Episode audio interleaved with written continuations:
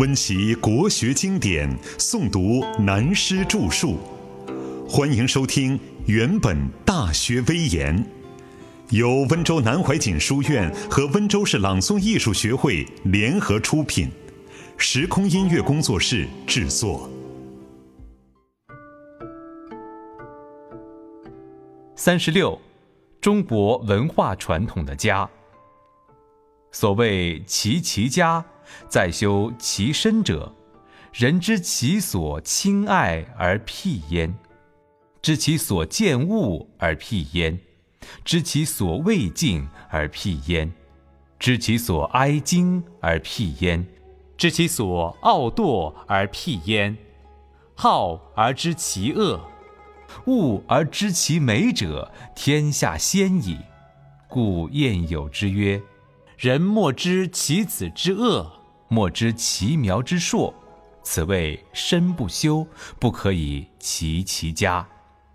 我们这次研究讲说《大学》，大体上是把它的内容划为内明与外用两大项目，由大学之道在明明德、知止而后有定开始，直到致知格物、诚意正心，属于内明的学问修养为主。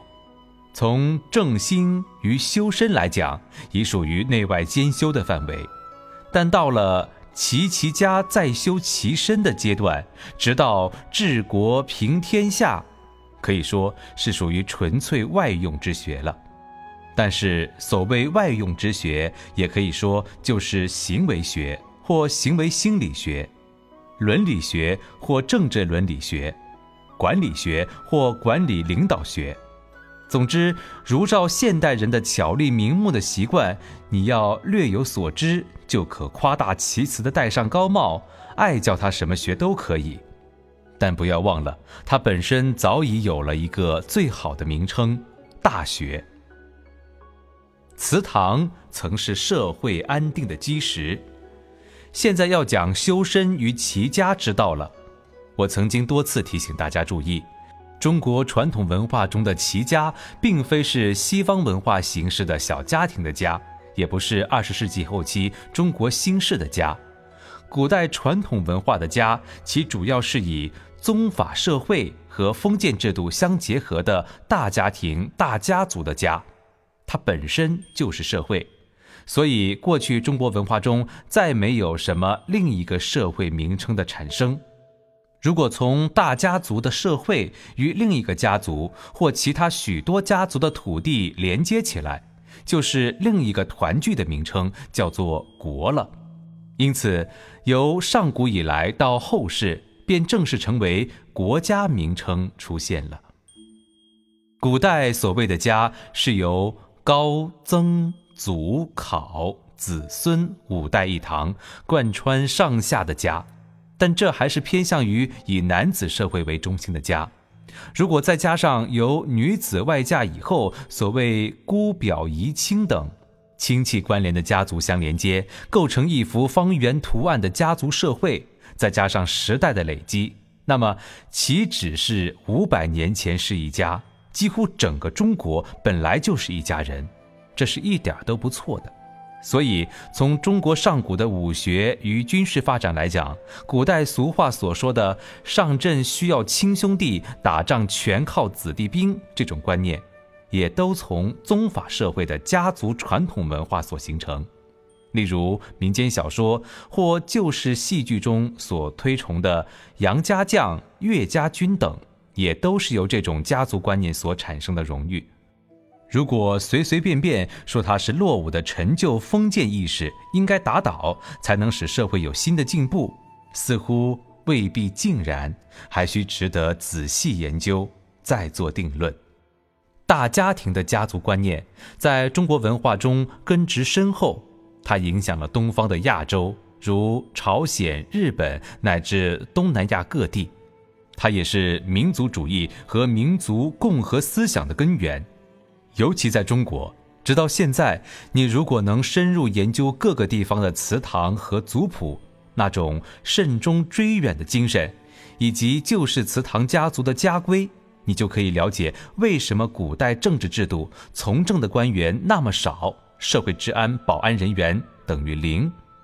他用什么方法、什么体制能够管理好那么一个偌大的中国？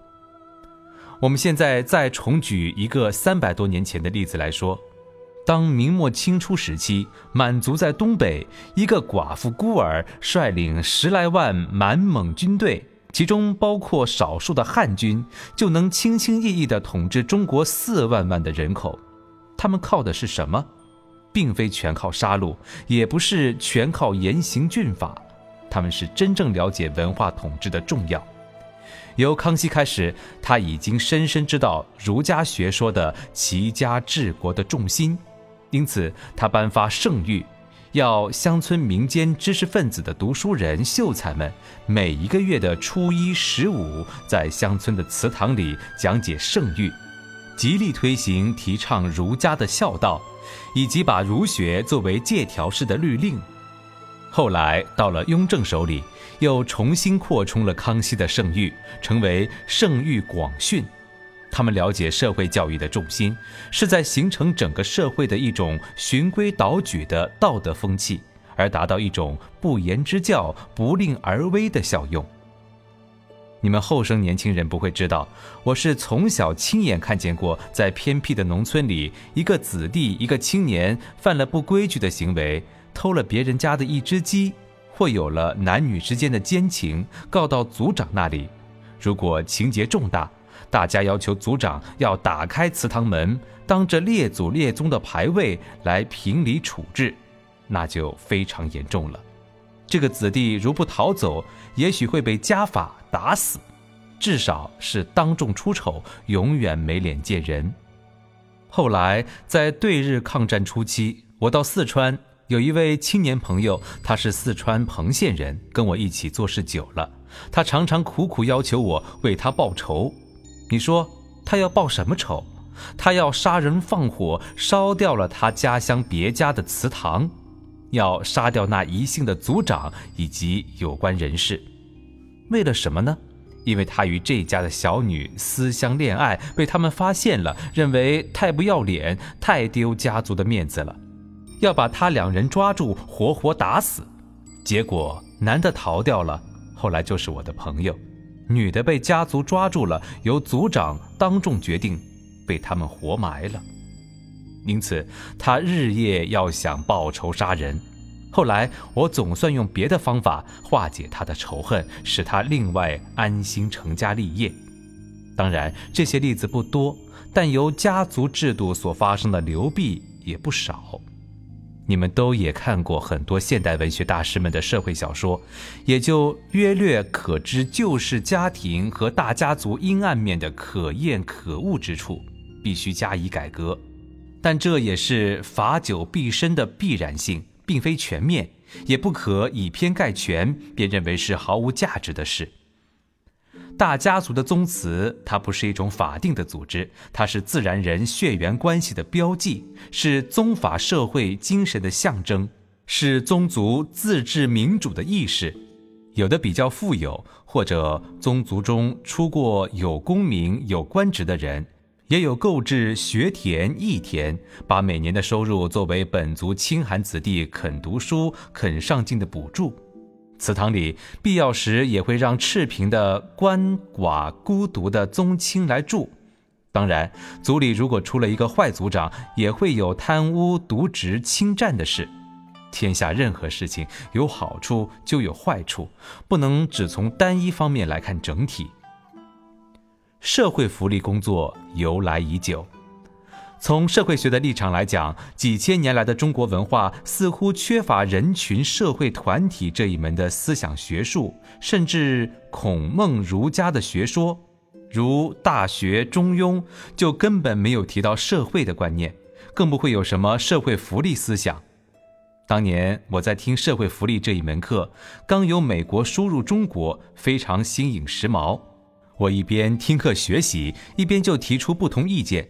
我说，在传统的中国文化中，有关社会福利的问题，从我自幼接受的传统教育开始，早已深深种下这一门课的种子。大体来说，如恤老廉贫、敬老尊贤、存孤敬寡等等，都是幼少教育的重点。而且在儒、释、道三家的学说中，以及诸子百家，通通有从社会福利出发的理论和名言。只是大家不懂中国社会学历史的发展，没有像西方二十世纪以来的文化，由资本主义的经验转变成为新时代劳工福利推广到所有社会福利的实验方法而已。我只听了几堂课以后，那位在美国留学回来的博士教授就约我大谈其中国历史上有关社会学的知识。后来干脆请我演讲中国特殊社会史的演变的专题。特殊社会是我当时新创的名词，因为有从战国时期的墨子开始，几千年来都存在这种社会，即使如西洋各国也同样存在。渐渐演变，就成为近代史上的帮会了。但到底我是在求新知，不是来卖旧货。讲了几次，听的人热烈欢迎，我就见好便收，干脆不去上课，自己看书研究，免得浪费时间。去听几十个小时的课，那我可读多少的书啊？讲到这里，除了宗法社会大家庭的精神遗风演变成宗族的宗祠之外，由南北朝、唐宋以后，中国社会佛道两家的寺院、庵堂、道观等等，都是有形无形兼带在做社会福利的工作。韩愈当时反对迎佛骨，接着便写了《原道》等大文章，反对佛老。更反对一般人去出家做和尚、做道士，认为是不是生产、无父无君的不忠不孝。这个观点从政治文化的立场来说一点没有错，但从整个社会的观点来说也未必尽然。过去帝王封建时代的中国并没有专管社会福利的机构，如果没有这些寺院、庵堂、道观来收容那些。鳏寡孤独的人，试问皇帝们、大臣们，包括韩愈老夫子，谁又来照顾他们呢？所以，韩愈的侄子、出家学道成仙的韩湘子，也只好做两句诗来启发他老人家：“云横秦岭家何在？雪拥蓝关马不前了。”社会上的人到了某一环境，的确都有家何在的情况啊。